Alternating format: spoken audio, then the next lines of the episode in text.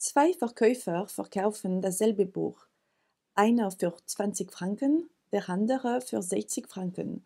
Aber sein Verkaufsargument ist, dass die 10 Franken Unterschied direkt an die Schweizer Garde gehen. Ich kaufe das Buch für 60 Franken beim zweiten Verkäufer. Die 10 Franken gehen nicht an die Schweizer Garde und der Verkäufer hatte nie die Absicht, das Geld an die Garde zu senden. Wäre das ein Betrug?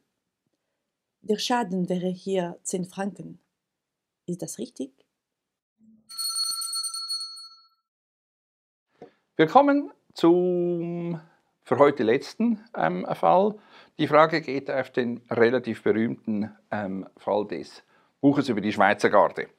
Und ähm, die Frage wäre, ob denn tatsächlich hier ähm, ein Betrug besteht, wenn der Täter eine bestimmte Bedingung ähm, äh, verspricht, das Einhalten einer bestimmten Bedingung verspricht, ähm, die er dann eben nicht einhält. Das Buch selbst, das verkauft wird, also im Schweizer Gardefall war das ähm, von jedem äh, Preis, von jedem Exemplar, für jedes, vom Preis jedes Exemplars geht ein bestimmter Betrag direkt an die Schweizer Garde. Das Buch selbst ist aber so viel wert, wie der Verkäufer verlangt. Die Frage ist nun, ist das ein Betrug? Und Sie wissen es, das Bundesgericht sagt ja.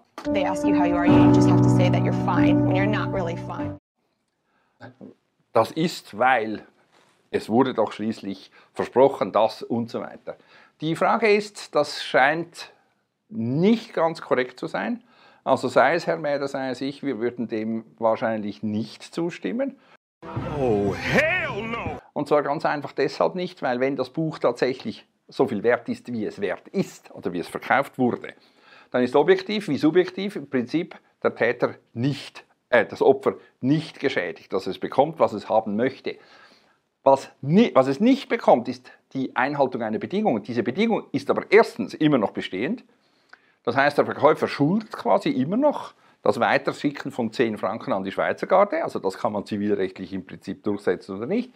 Die Frage ist, ob man das merkt oder nicht, lassen wir auf der Seite, aber zivilrechtlich besteht dieser Anspruch, du schuldest der Schweizer Garde, das hast du mir versprochen, das war die Bedingung des Kaufes, noch 10 Franken. Das zweite Argument ist so, im Prinzip bin ich nicht wirklich geschädigt, ähm, wenn, wenn eben weiterhin dieser Anspruch besteht. Die zweite Geschichte ist eben effektiv auch, um den ökonomischen Schaden geht es bei dem Fall eigentlich gar nicht. Es geht um eine Zweckverfehlung, ganz ähnlich vielen anderen Fällen, oder? Ich gebe das Geld, damit etwas damit, äh, geschieht. Das ist aber nicht eine ökonomische Frage, sondern im Prinzip eine der Willensfreiheit. Ich würde das nicht geben, wenn es nicht für dieses oder jenes ähm, äh, Ziel wäre. Ähm, das ist eine sehr schwierige Frage. Die Zwecksetzung ist nur dann, nach unserer Ansicht, nach Herrn Mäders und meiner, ähm, nach unserer Ansicht ist die Zwecksetzung, die Verfehlung der Zwecksetzung nur dann ähm, vermögensstrafrechtlich relevant, wenn sie vermögensstrafrechtlich Bedeutung hat. Nämlich im Fall damals zum Beispiel der äh, Absicherung eines Grund, äh, ähm, äh, einer Grundlast, ähm, wenn es um die, das Darlehen selbst geht. Oder?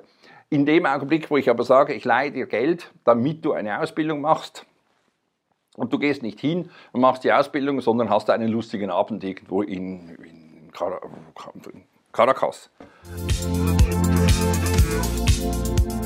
Ähm, dann ist das per se, dann bin ich mit dem noch nicht geschädigt, weil ich es eben hingebe und weiß, ähm, was ich mache. Ich, ich bekomme nicht das, was ich wollte, aber im Wesentlichen bekomme ich das Geld zurück, wenn ich es zurückbekomme oder ich bekomme es nicht zurück. Wenn ich angelogen werde, ich werde das zurückzahlen, aber es wird nicht zurückgezahlt, ist das etwas ganz anderes, oder? Zwischen nehmen oder sich versprechen lassen und leihen gibt es eine große, das ist die Geschichte, die man häufig hört unter Rauchen. Leihst du mir eine Zigarette? Leihen ist der falsche Ausdruck für das. Niemand möchte eine gerauchte Zigarette zurückhaben. Äh, Tatsache ist, schenkst du mir eine? Oder gibst du mir eine und ich werde irgendwann mal später vielleicht dir wieder eine andere zurückgeben. Und insofern hier im Schweizer Garde Buchfall ähm, scheint es extrem schwierig. Das Bundesgericht bejaht eine Schädigung. Oh. Also die Vermögensschädigung scheint extrem schwierig zu begründen zu sein, weil sie zivilrechtlich nicht da ist, weil ich zweitens bekommen habe, was ich wollte, ein Buch, und weil ich drittens die Zwecksetzung im Prinzip mit meiner Vermögensschädigung eben nichts zu tun hat.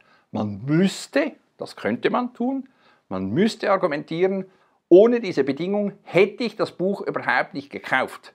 Also wenn man so argumentiert, kommt man in eine andere Richtung, oder? Dann ist quasi, das ist die, die, die, die Bedingung meines Kaufes. Nur diese Mentalreservation, wenn sie eben nicht ausdrücklich gemacht wird, kann für das Strafrecht keine Rolle spielen. Sie spielt auch für das Zivilrecht eben keine Rolle. Das wäre es gewesen. Und tschüss.